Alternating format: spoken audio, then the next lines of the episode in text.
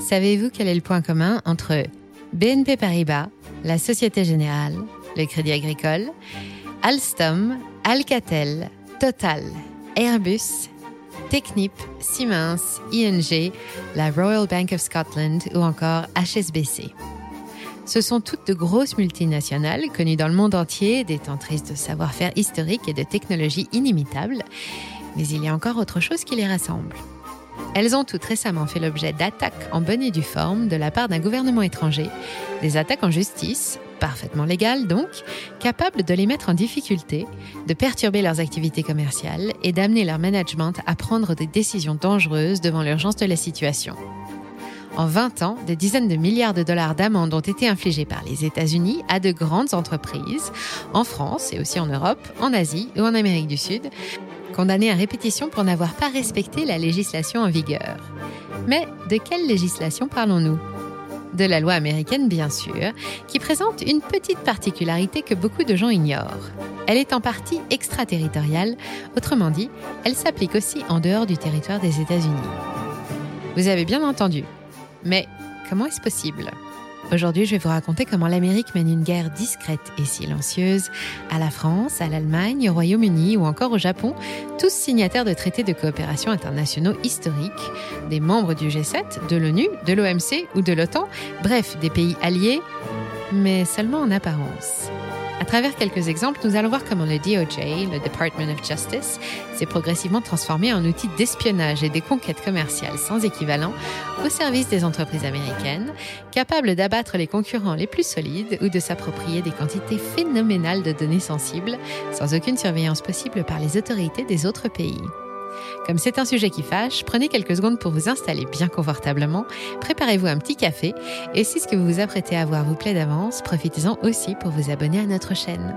C'est le meilleur moyen de ne rater aucun de nos sujets et ça nous aide beaucoup pour nous développer et vous fournir toujours plus de bonnes infos. Bienvenue sur Money Radar.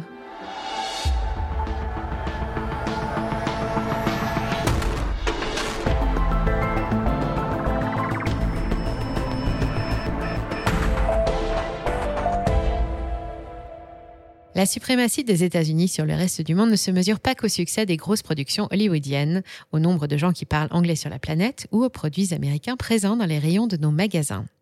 L'Amérique domine le monde depuis le déclin de l'Empire britannique. Par l'importance de son soutien militaire pendant les deux guerres mondiales et par l'abondance de ses capitaux pendant la reconstruction de l'Europe, le fameux plan Marshall, elle a gagné sa place au sommet du monde. La clé de son succès? Le dollar. Une devise stable et solide, une valeur refuge convertible en or à tout moment, qui s'est répandue partout pendant les Trente Glorieuses.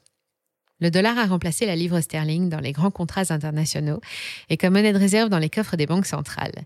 Une situation qui a permis au pays de financer son incroyable développement économique et d'asseoir sa suprématie technologique et financière partie prenante de toutes les grandes organisations internationales, depuis l'OMC jusqu'à l'ONU, contributeur de la Banque mondiale et du FMI, financier de l'OMS, stratège de l'OTAN, les États-Unis gardent un œil sur tout et la liste des traités commerciaux, diplomatiques ou militaires qu'ils ont signés est particulièrement longue. Pionniers du pétrole et de l'automobile, des technologies informatiques ou spatiales, de l'arme atomique, leurs intérêts sont aujourd'hui aussi répandus dans le monde que le billet vert. Peu de pays peuvent se vanter de n'avoir aucun lien avec l'une des célèbres multinationales américaines comme ExxonMobil, Microsoft, Amazon, Ford ou Coca-Cola, ou avec l'une de leurs innombrables filiales déployées jusque dans les coins les plus reculés de la planète. Mais attention, loin des yeux n'est pas loin du cœur de la justice américaine qui surveille depuis longtemps les activités de ses plus gros expatriés et qui a trouvé au passage un moyen infaillible de s'assurer que chacun respecte ses lois, qu'il soit américain ou pas. Dès 1917, les États-Unis se sont positionnés en gendarmes du monde, un statut renforcé par leurs interventions durant les deux guerres mondiales. Sa justice est devenue compétente partout car elle s'est enrichie de lois un peu spéciales, des lois de portée internationale, qui s'appliquent donc aussi en dehors de son propre territoire. Et ces lois controversées ont tendance à se multiplier, à tel point que la menace sur nos entreprises est prise très au sérieux. La première de ces lois fut le Trading with the Enemy Act, qui interdisait aux entreprises américaines tout commerce avec les pays ennemis, comme l'Allemagne. Cette loi existe toujours. Actuellement, on y trouve Cuba, mais ont figuré sur la liste noire la Syrie, la Corée du Nord, l'Iran, le Soudan ou la Chine.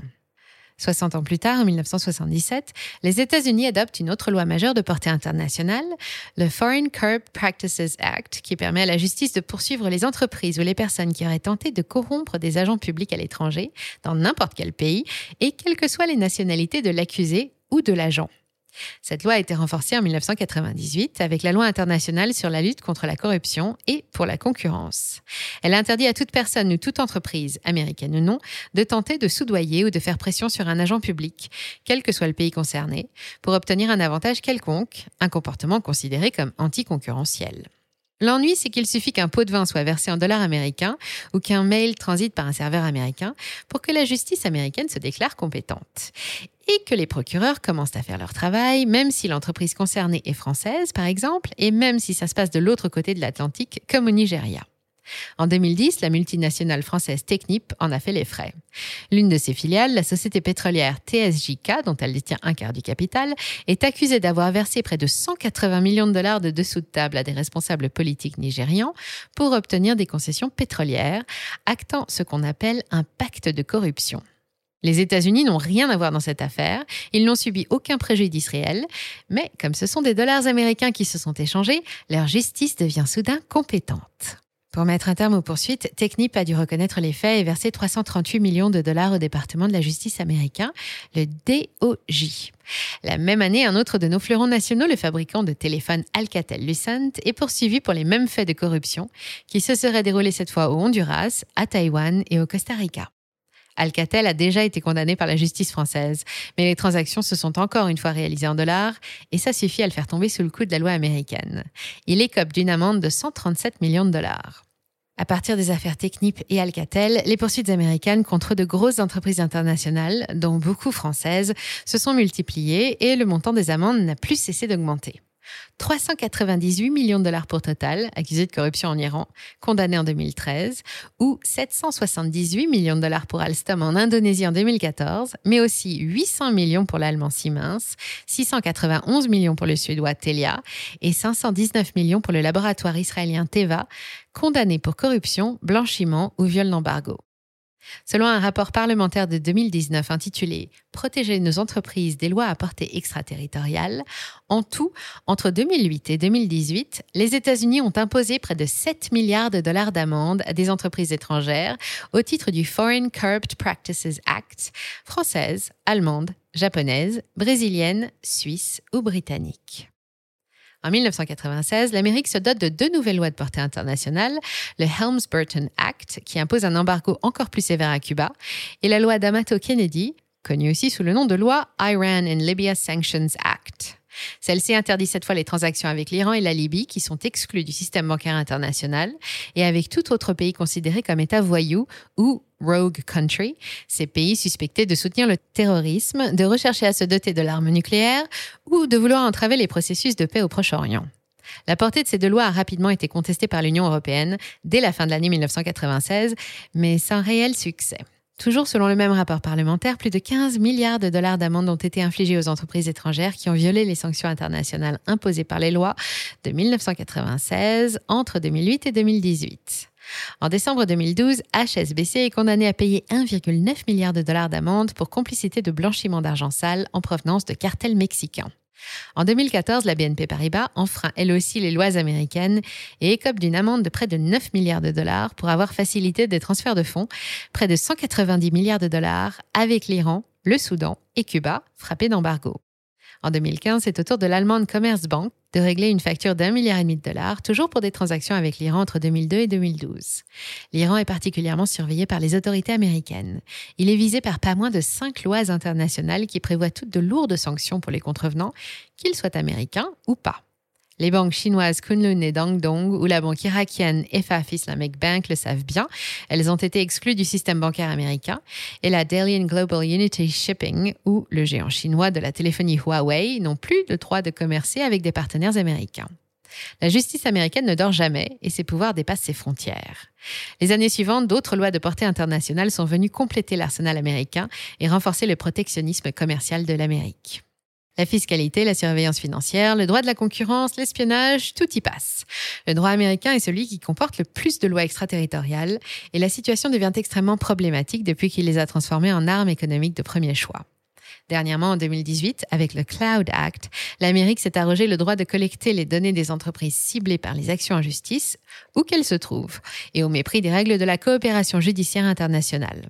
Cette nouveauté lui donne tout simplement le droit de s'adresser aux hébergeurs américains pour obtenir toutes les données stockées sur leur serveur, sans passer par une demande d'entraide et donc sans aucune surveillance des autorités de la société mise en cause.